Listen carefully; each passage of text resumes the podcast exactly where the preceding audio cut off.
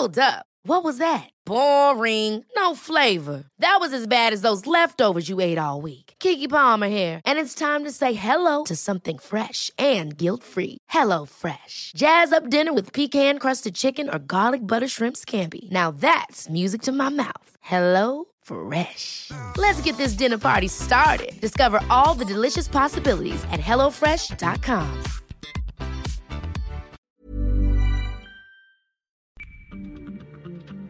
Recuéstate en el diván y abre tus oídos. Iniciamos dialogando con los psicoanalistas.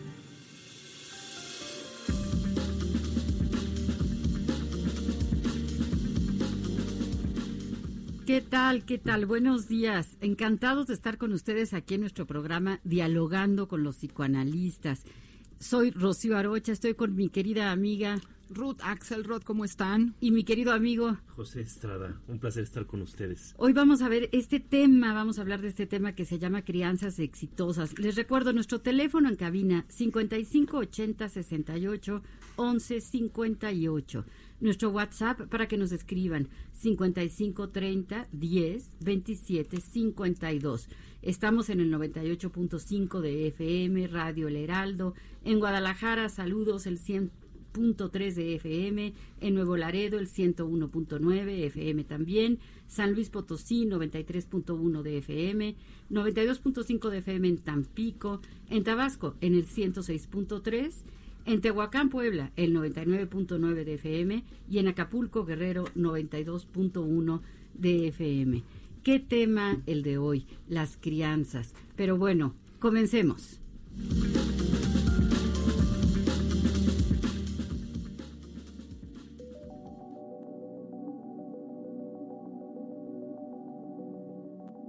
La crianza radica en el acto y la consecuencia de criar, cuidar, alimentar y educar a un ser vivo. El concepto suele aplicarse a la tarea desarrollada por los padres o tutores de un niño durante los primeros años de su vida. Cuando los futuros padres responsables de la crianza han logrado visualizar el gran trabajo que implica acompañar a un ser humano en su formación inicial, pueden ir haciendo frente conscientemente de las tareas y habilidades que se requieren para hacerlo satisfactoriamente, es decir, padres suficientemente buenos. Winnicott, en 1956, describe la preocupación maternal primaria y la triada madre, padre y bebé como elementos esenciales para lograr una crianza exitosa. El poder llegar a la llamada crianza exitosa es muy complicado. Por ello es que con base en el conteo realizado en 2015 por el INEGI, se informó que en México había 120 millones de personas y en 2016 se registraron 2.293.708 nacimientos. Lo anterior demuestra que la tasa de natalidad ha disminuido en los últimos años. Criar un bebé no es tarea fácil y además no hay una escuela que enseñe a la población a realizarlo adecuadamente. Cargas psíquicas, inconscientes, transgeneracionales son las que determinan las formas de ser de un buen padre o una buena madre. Actualmente hay muchas alternativas entre la crianza tradicional y los nuevos estilos de crianza y educación que repercuten en la libertad de ejercer la paternidad, la tolerancia a la frustración de los padres, poder ejercer sus funciones adecuadamente y poder evitar crianzas de negligencia, abandono, de sobreprotección y de odio son los principales objetivos. Sin embargo, las preguntas como ¿soy un buen padre? ¿Mi felicidad es más importante que la de mi hijo? ¿Mis hijos son felices? siguen presentes. Por ello, en Dialogando con mis psicoanalistas, te escuchamos. Quédate con nosotros. Iniciamos.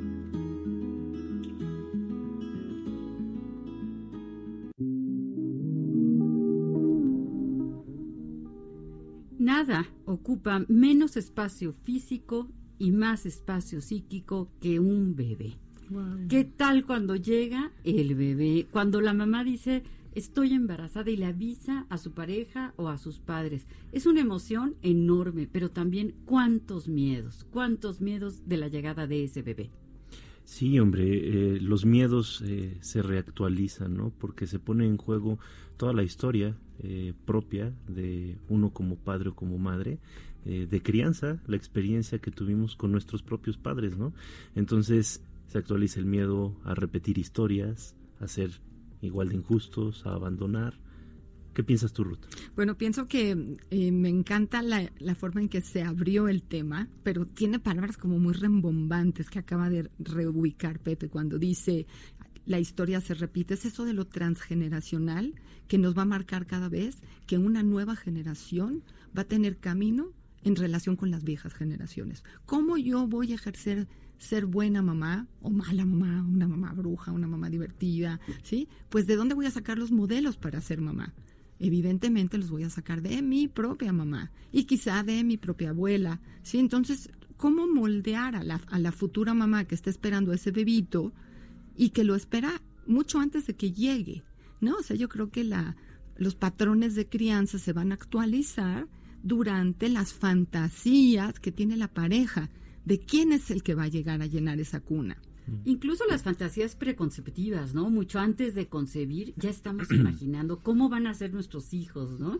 Eh, yo recuerdo algún hijo mío chiquito que me decía un día, tenía como ocho años, ¿no? Cuando yo tenga un hijo, le tienen que gustar los perros, porque si no le gustan los perros, yo me voy a enojar, ¿no? Pero esto nos habla de que desde muy pequeñas las niñas jugamos con muñecos, con carreolas, los niños imaginan cómo van a ser como padres. Entonces, muchísimo antes de concebir, ya estamos imaginándonos cómo va a ser ese bebé. Y luego nace el bebé y la realidad nunca es como la fantasía. Nunca. claro, y muy pocas veces eh, se da uno la oportunidad de ponerse a pensar que en muchas eh, ocasiones, aunque no sea como uno lo había fantaseado, en realidad casi siempre es mejor. ¿Sí? Y entonces el, golpe de la frustración o el golpe del desajuste de las expectativas con la realidad puede llevar a que haya una predisposición hacia el hijo, hacia la hija, ¿no? Claro, y en esto que decías hace rato, Pepe, la, la regresión que va a ocurrir, ¿no? ¿Por qué? Porque cuando nace el bebé, aunque no queramos, inconscientemente nos vamos a conectar con cuando nosotros fuimos bebés. Oye, y nos vamos a sentir muy emocionales. Estaba recordando una frase de Tales de Mileto que dice, espera de tu hijo lo mismo que hiciste con tu padre, ¿no? y es una frase fuertísima, ¿no? Porque precisamente por eso surgen todos estos miedos. Claro, pero esta cosa de criar a un bebé, ¿no? De, de cómo llevar a un nuevo ser a un lugar social, socialmente adecuado, socialmente aceptable, ¿no? Que tengamos a un bebé que pueda estar bien en la escuela, que pueda estar bien con los vecinos, o sea, las expectativas, me parece que esa palabra es una palabra que pesa mucho en relación con definir una buena crianza, una crianza satisfactoria. Es bien cierto, Ruth, y sobre todo eh, creo que sería bien interesante que pusiéramos de entrada, ¿no? ¿Cuáles son los objetivos de una buena crianza? Es decir, si lo hice bien, ¿qué va a pasar? Podríamos decir a muy grandes rasgos, ¿no? Si más o menos lo hice medio bien, bueno, pues entonces va a crecer, va a ser una niña, va a ser un niño más o menos sociable, más o menos exitoso en la escuela y va a ser un jovencito que logre salirse de la casa. Pero yo creo que aunque lo hagamos mal, eso puede suceder. También, eso es bien cierto. ¿Qué significa? ¿Qué significa hacerlo bien? Bueno, yo creo que eh, de entrada sería como reconocer que como seres humanos, al momento en que tenemos la sorpresa y el gusto de la idea o de la sorpresa de que vamos a ser papás, ¿no? Simultáneamente estamos muy contentos, pero simultáneamente tenemos conflicto. Y miedo. Y terror y susto y pánico. Ya las vi acordándose. Inseguridad. es que, por ejemplo, en el embarazo, ¿no? El cuerpo se deforma, se te cae el pelo, te da miedo. Hay mujeres, las mujeres se ven muy bonitas embarazadas, pero hay muchas que sienten que no se ven tan bonitas, ¿no? O que van a perder su atractivo y que entonces eh, su pareja ya no las va a querer por ejemplo. No, bueno, entonces a lo mejor criar eh, amablemente a un bebé sería tratar de salirse de las responsabilidades que no tiene un bebé, ¿no? Y que la belleza de la mujer embarazada tiene que ver con ella, con su pareja, y claro que tiene que ver con sus estrógenos, pero el bebé podría ser libre de estas cargas emocionales o no. Fíjate que es una pregunta bien interesante porque volviendo a este tema de qué define el éxito, este, creo que estamos hablando de la libertad, que es el punto que tocas ahorita, ¿no?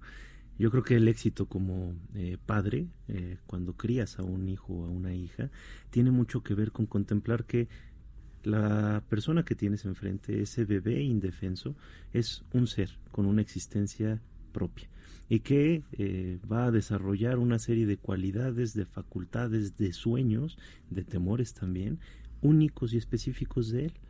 Básicamente de lo que se trata es de ayudarle a abrir las alas y de que vuele de la manera que más le gusta en este mundo, ¿no? Pero ya trae una carga, ya trae algo, ¿no? No se puede sustraer, que es la pregunta de Ruth, ¿no? Sí, sí, sí, Entonces, si mi bebé a lo mejor no me sale tan bonito como yo quiero, no tiene los ojos del color que a mí se me antojaba. Todos los bebés son los más guapos, Rocío. Ah, claro. Pero mis hijos son los, tres hombres más guapos de este mundo. Si se parece a tu suegro.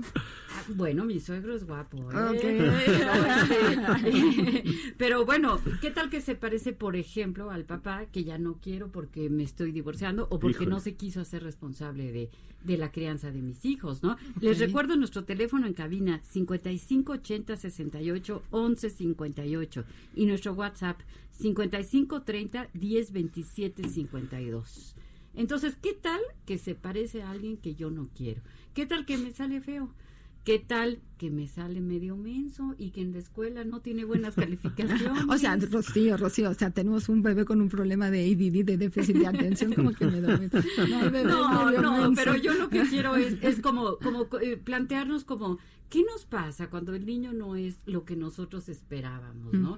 Qué difícil es criar a un bebé, no solamente porque cumple o no nuestras expectativas, sino por todo lo que implica las desveladas, los gastos, los problemas con la pareja, ¿Y el bebé qué necesita? ¿Qué necesita un bebé?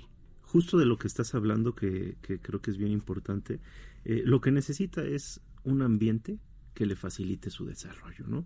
Un ambiente que lo contenga, que le proporcione todo lo que él necesita para poder confiar en este mundo que le está rodeando y poder de alguna manera tener esta eh, sensación de que puede dar un paso más allá, ¿no? Sí, ¿y qué hacemos para contener, no? ¿Qué, una, seguridad básica, dices tú, Pepe? Exactamente. Eh, a mí me gustaría decir esta metáfora que a veces he utilizado, ¿no? Si, por ejemplo, voy ahorita a una ciudad nueva que no conozco, me subo al turibús o al camioncito este que me lleva a recorrer los sitios turísticos y el chofer me dice, ¿qué hago? ¿Me estaciono aquí o no? ¿Me doy vuelta a la derecha o no? Díganme, pasajeros, ¿me estaciono o no? Estoy nerviosísimo. ¿Qué haces tú como pasajero? Te vuelves loco, ya no puedes disfrutar del camino, ¿no? Entonces, la mamá y el papá tendrían que ser un chofer súper seguro. Aquí a la derecha, aquí a la izquierda, aquí usted se puede bajar media hora, en media hora se puede volver a subir.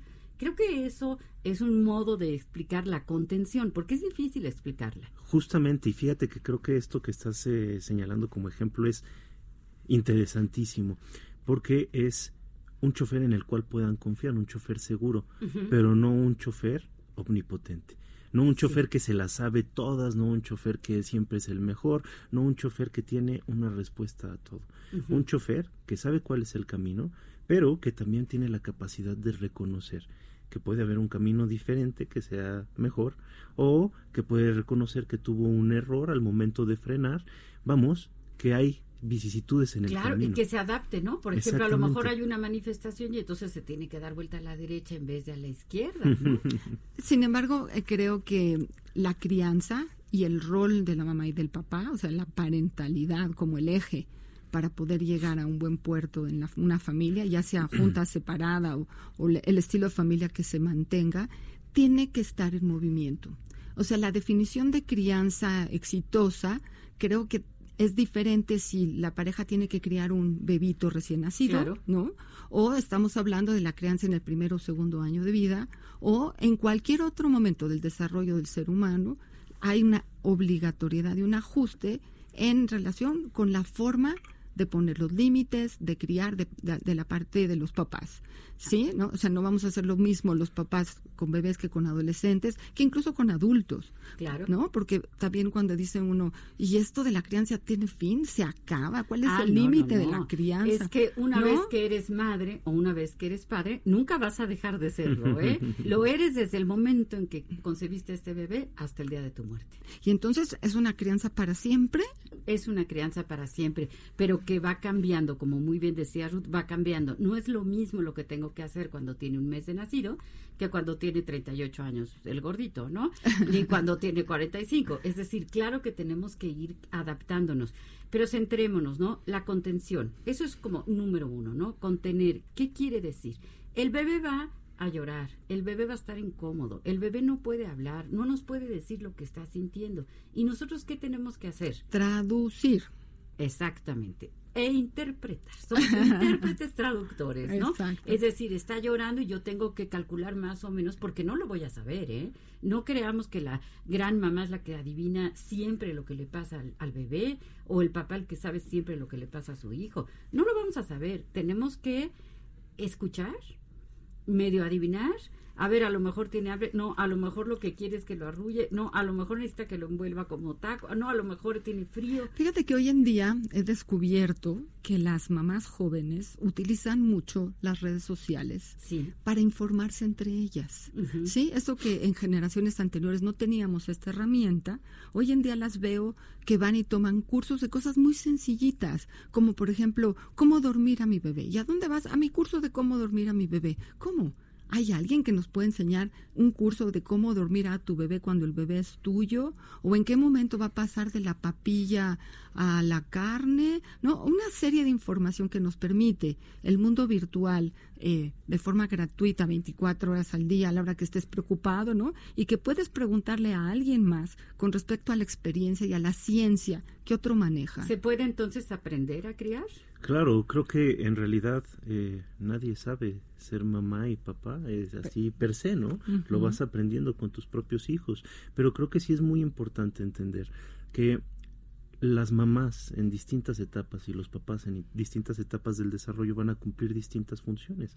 Por ejemplo, está muy de moda hablar este tema de que tienes que hacer que tu bebé se adapte a las necesidades del hogar y bueno, el bebé ¿qué culpa tiene, no? Ninguna. En realidad tiene necesidades, no sabe qué hacer con ellas y mamá y papá se tienen que adaptar a las necesidades del bebé.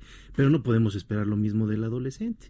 El adolescente ya tiene que de alguna manera adaptarse a la sociedad, ¿no? Entonces va a ser bien importante ir adaptando la paternidad al momento de vida de nuestros hijos. Y a mí me gustaría añadir que además de aprender y de preguntar esto que decía Ruth de las redes sociales, que a mí me parece divino que puedan compartir entre ellas las madres, por ejemplo, las muy jovencitas, ¿no? Qué padre, pero a mí me parece fundamental que también hay una intuición, una conexión, un, un vamos a ponerle amor, ¿no? Que, que me hace que me guíe un poquito más por lo que me dice mi corazón Claro. que porque necesariamente lo que me dicen los demás. Porque a veces todo el mundo se mete contigo y con tu bebé, ¿no? No que no lo duermas así, no se te ve en brasilear, no ya no lo cargues. Y entonces uno como mamá se siente bien ansiosa, ¿no? Las angustias. ajá. Sí, ¿qué hago? Lo que me dicen los demás, lo que yo quiero hacer. Bueno, fíjate que eh, un poquito hablando de ciencia, ¿no? Hay una gran diferencia entre el cuerpo femenino y el cuerpo masculino en relación con el bebé. Aunque la mamá amamante o no amamante va a tener una serie de, de neurotransmisores que les llamamos los neurotransmisores del apego, ¿sí? Sí. Entonces, el apego que desarrollaría la mujer con su bebito, su bebita, sus gemelos o trillizos, lo que haya sido, ¿no? Va a estar matizado no nada más por su deseo, por su inteligencia y su experiencia, sino también por sus hormonas. En- sí, entonces va a poder generar esta cuestión natural de poderse quedar amablemente mucho tiempo con sus bebitos, ofrecerles el pecho o la mamila, ofrecerles esta calidez, ¿no? Y generar un apego, un vínculo desde el inicio de la relación, cosa que los señores tienen que hacer desde otro lugar. Lo tienen que hacer desde el gusto, desde la creencia, mucho más intelectual, ¿no? Para que después salga lo afectivo y no tienen la ayuda hormonal les carece, carecen de esa parte, ¿no? Entonces se maneja diferente el ejercicio amoroso de la contención, el que ofrece la mamá al que ofrece el papá. Y los dos importantísimos. Y el papá, en teoría, ¿verdad? Pues debiera estar apoyando mucho a la mamá para que la mamá tenga esta energía disponible para su bebé. Claro, es bien importante esto que señalan porque es eh, parentalidad, ¿no? Y eso implica figura paterna y figura materna y funciones paternas y funciones maternas. Y ah, en muchas ocasiones desde nuestra cultura a veces eh, se deja de lado un poco, por ejemplo, el área de la parentalidad paterna, ¿no? Este se centra mucho en la maternidad y bueno, la crianza es una función de dos, ¿no? Que también desafortunadamente en nuestro país cada vez es más frecuente encontrar madres solteras, ¿no? Este hijos de matrimonios divorciados y a veces eh, cuando la pareja se desintegra, uno de ellos como que se lava un poquito las manos de sus responsabilidades para con los hijos. Pero tenemos una nueva ideología, los nuevos terapeutas de pareja y de familia en relación a que se disuelven parejas, pero no se disuelven familias. Claro, ¿no? claro. Es decir, brincamos al hecho en donde la pareja puede decidir no estar junta, ¿no?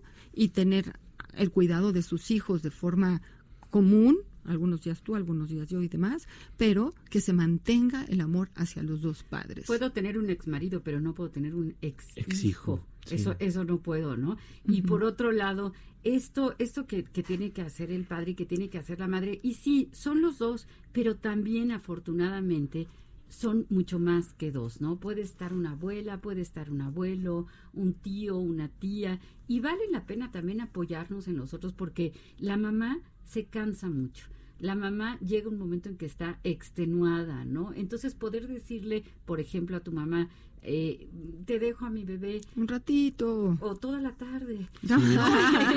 Eh, ¿Para qué? Pues para poder descansar, ¿no? Les recuerdo nuestro teléfono en cabina, 5580 68 11 58. Nuestro WhatsApp es el 5530 10 27 52. Para que por favor nos llamen con sus dudas.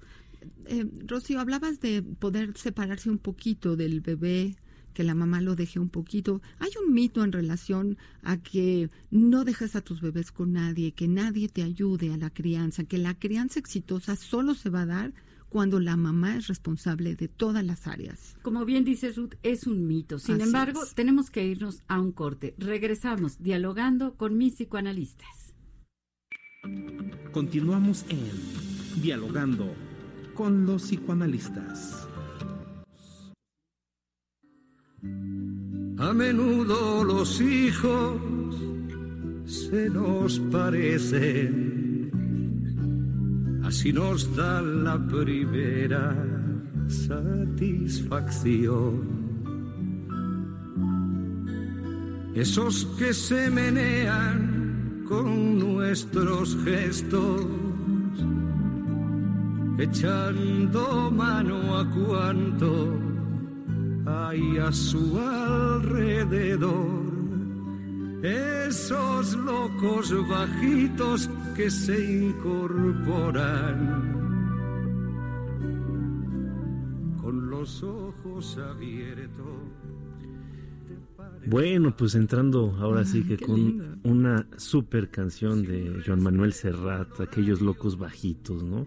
Es una canción sobre la paternidad y justo está tocando en esta canción el tema que hablábamos al inicio del programa, ¿no?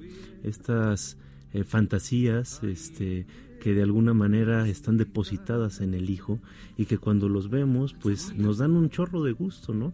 Estas identificaciones que los hijos tienen con nosotros y que recuerdan nuestras identificaciones con nuestros padres.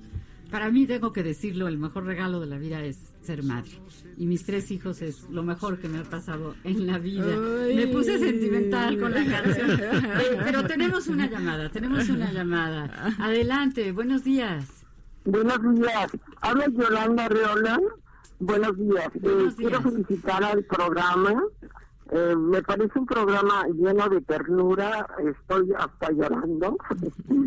y bueno, quiero decir que yo soy una mamá de los 70, de, de- de los 60, 70, en donde creo que nos faltó en términos generales conocimiento pero que lo suplimos con mucho amor, mucha contención, apego, y pues eh, creo que no lo hicimos tan mal.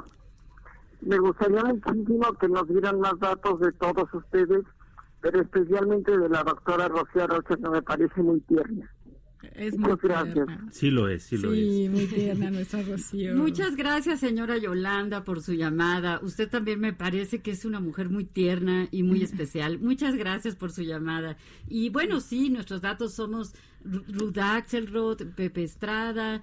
El teléfono aquí en cabina es el 5580 68 11 58. Nuestro WhatsApp el 5530 10 27 52. Tenemos también una columna que se llama Divagando en el Heraldo. Nos gustaría muchísimo que la leyeran, que nos vieran eh, también por internet, ¿no? En elheraldo.com.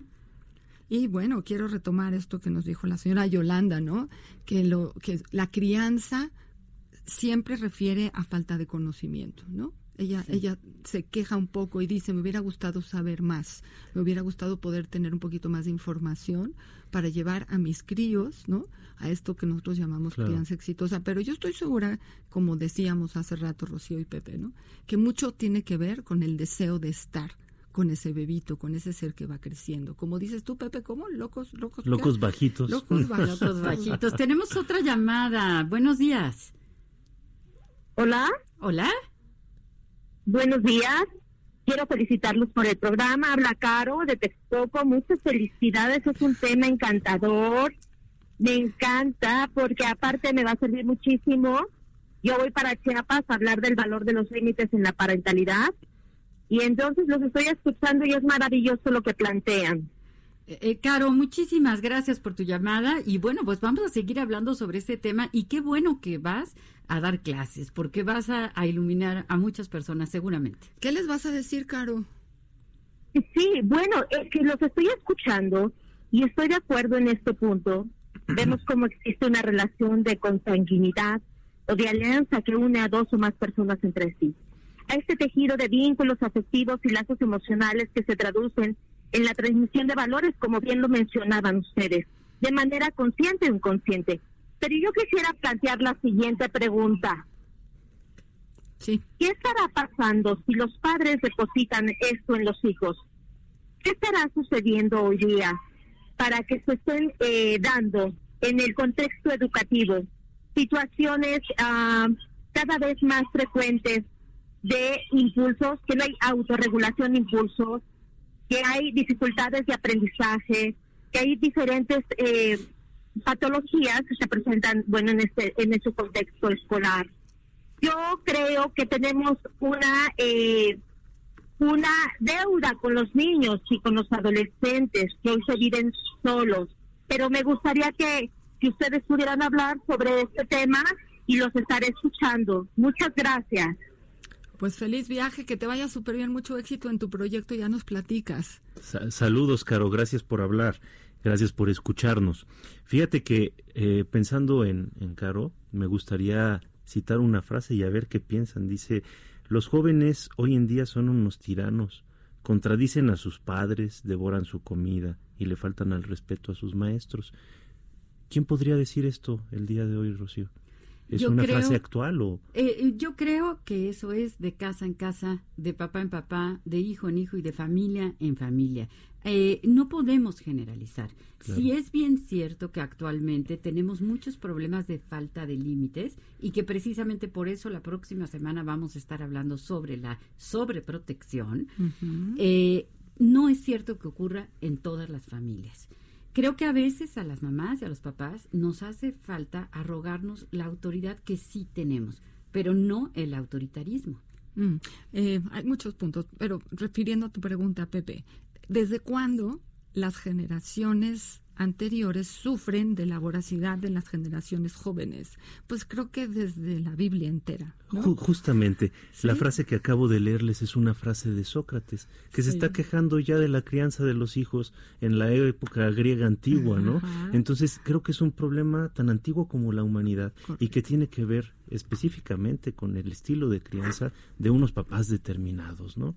De una época, de una cultura así que nos presenta mm. nuevos retos, pero principalmente, ¿qué estamos haciendo como papás nosotros con nuestros hijos, con los que nos tocaron enfrente? Claro, claro. ¿Somos sus amigos o somos sus madres? ¿Somos sus amigas o somos sus padres, no? No, somos sus padres, somos sus amigos, pero digo, no somos sus amigos, somos amigables con nuestros hijos, amigos que se vayan a buscar a la escuela. Exactamente. En casa no somos amigos, somos amigables, porque, los amigos rompen límites. Claro, madre van a tener una y padre van a tener uno, no van a tener dos amigos, ojalá que tengan 500 mil en su vida. Pero tenemos una llamada, buenos días.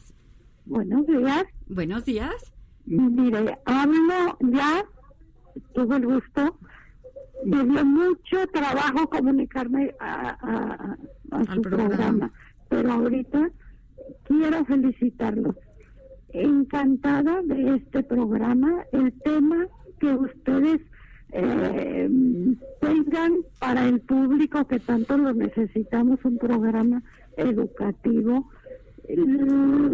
muchas, muchas felicidades, es todo lo que puedo decir. Desde que inició el, primer programa, he tratado de felicitarlos, pero ahorita lo hice. Muchas gracias. todos, todos, todos merecen felicitaciones, especialmente una doctora que se llama, a ver si no me equivoco, uh, Rocío Arocha. Muchas gracias, ¿eh? Y un gusto. Gracias por hablar. Muchas gracias por la felicitación y muchas gracias por hablar. Qué, qué bueno que, que, haya seguido insistiendo, ¿no? Este, qué, qué lindo, eso nos habla de, del aprecio que está generando este, hacia el programa y qué, qué buena onda que nos escucha. Muchísimas gracias por su llamada. Eh, pero estábamos platicando este tema bien interesante, ¿no? En relación a qué hacemos con los que nos toca a nosotros ser padres, ¿no? Es decir, con los niños, con los muchachos que tenemos enfrente. hay, una, hay un proyecto que se llama Escuela para Padres. Así es. Y el proyecto está liderado por papás hacia papás. La experiencia la tienen aquellos que ya han tenido cinco o siete años más de eh, posibilidad de criar adolescentes, por ejemplo, y esos son los papás que ayudan al ejercicio de la reflexión de la parentalidad a papás de niños más pequeñitos y estos a más pequeñitos y a más pequeñitos, ¿sí? Eso es, eso es muy lindo. Yo creo que tener el don de la humildad es bien importante para poder ser madre o poder ser padre. Pedir ayuda, aprender, leer y también creo que la compasión y el cuidado hacia uno mismo, ¿no? Porque la mamá que está cansada, el papá que a lo mejor está trabajando mucho para poder pagar, hay gastos extras, ¿no? Cuando llegan los bebés. Entonces, tener este cuidado de uno mismo, darse ratitos libres, eh, apapacharse. A ver, tenemos otra llamada, qué bueno. Buenos días.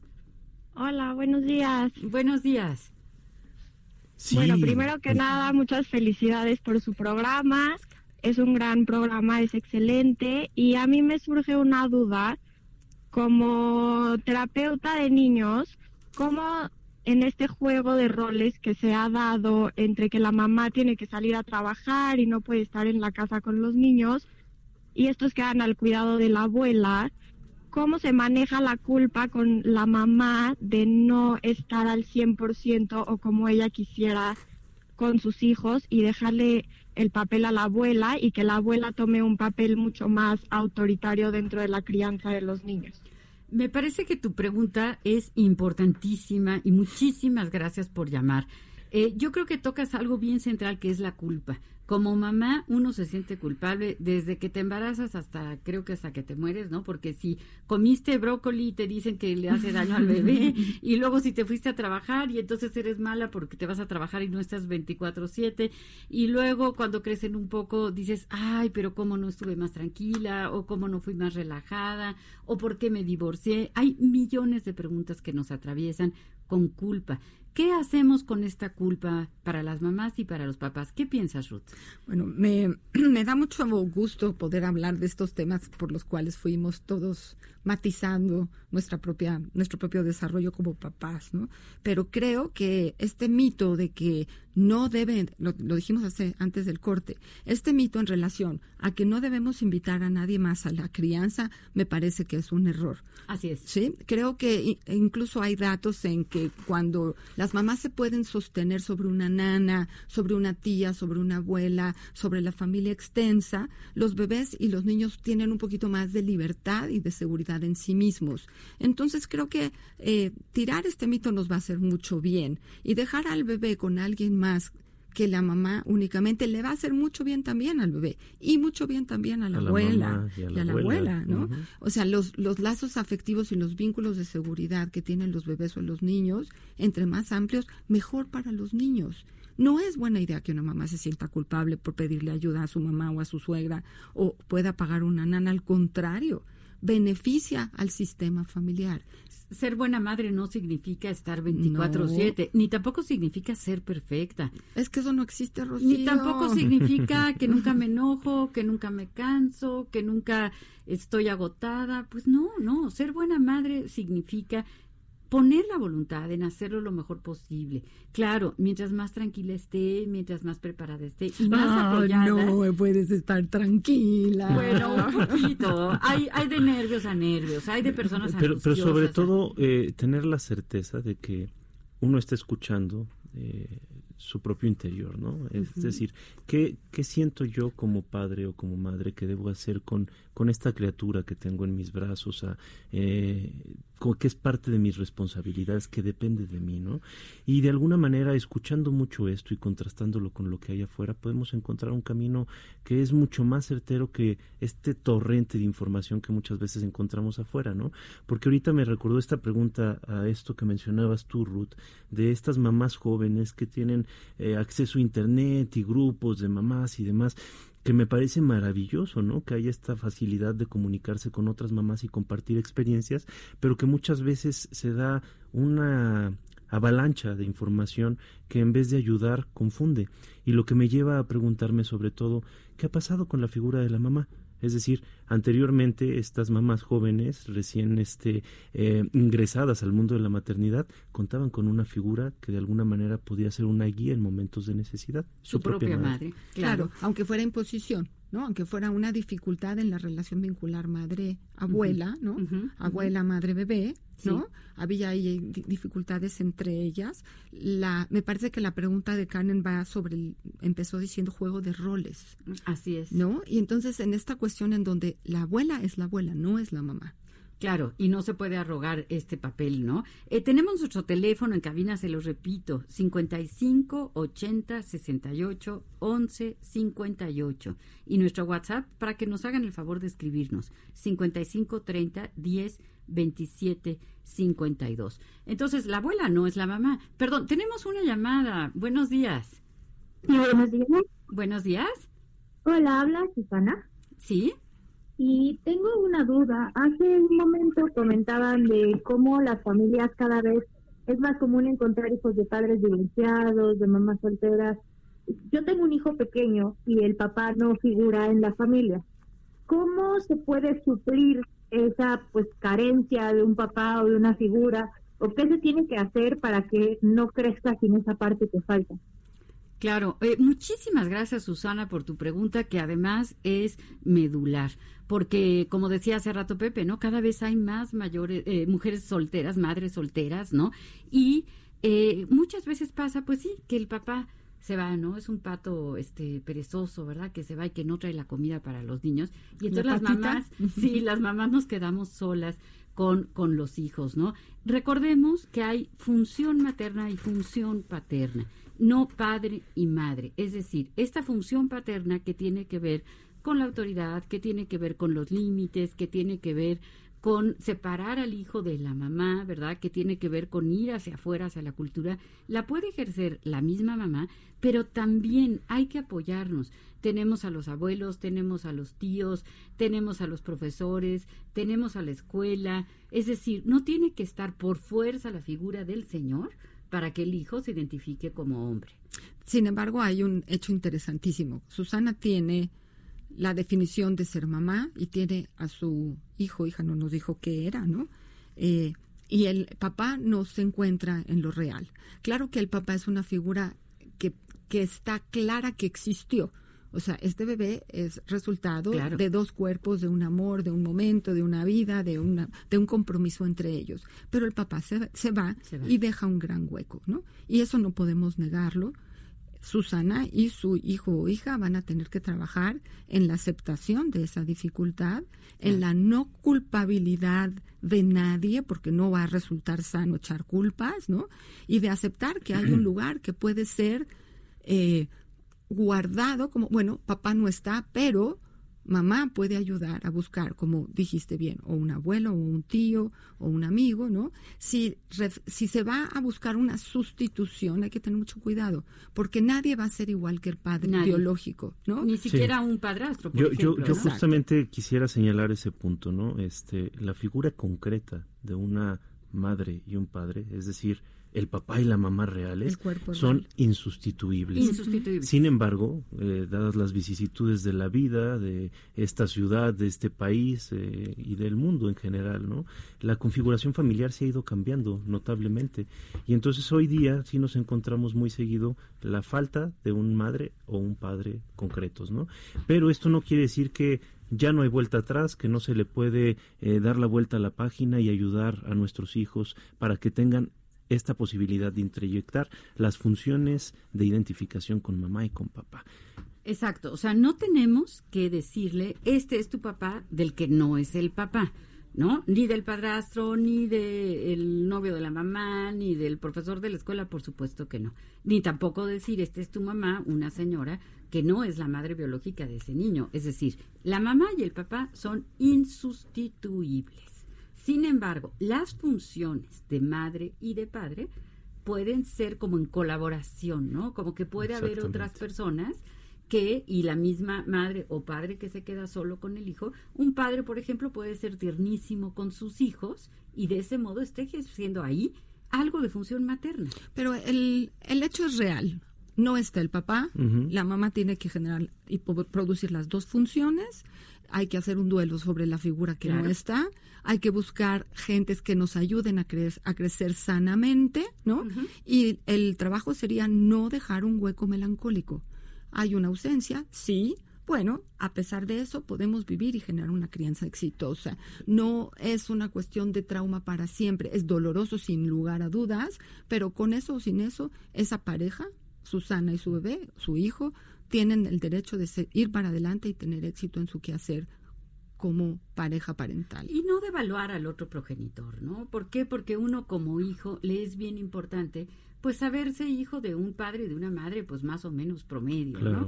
Entonces no estar hablando mal, devaluando a la madre que abandonó o al padre que abandonó. Y justo en ese sentido incluso ya hay un eh, bueno, hay una serie de estudios que han llevado a eh, constatar los daños que genera el hablarle mal a nuestros hijos de la figura paterna contraria. Es decir, si yo como mamá le hablo mal a mis hijos de su papá, esto genera un daño terrible. Lo mismo sucede a la inversa, porque estamos atacando los cimientos de lo que va a ser su propia personalidad. Además, eso está, se llama síndrome de alienación, parental, Y ya está considerado Tenemos acá un, mensaje, me permiten leerlo. Pepe Rocío dice, hola a todos, muchas felicidades por el programa, está padrísimo. Soy Mariana, mamá de dos niñas, una tiene tres años, la otra cinco. Tengo problemas para que sean compartidas, se pelean con frecuencia, aunque otras veces conviven y juegan juntas, pero siento que se enojan mucho. ¿Qué puedo hacer?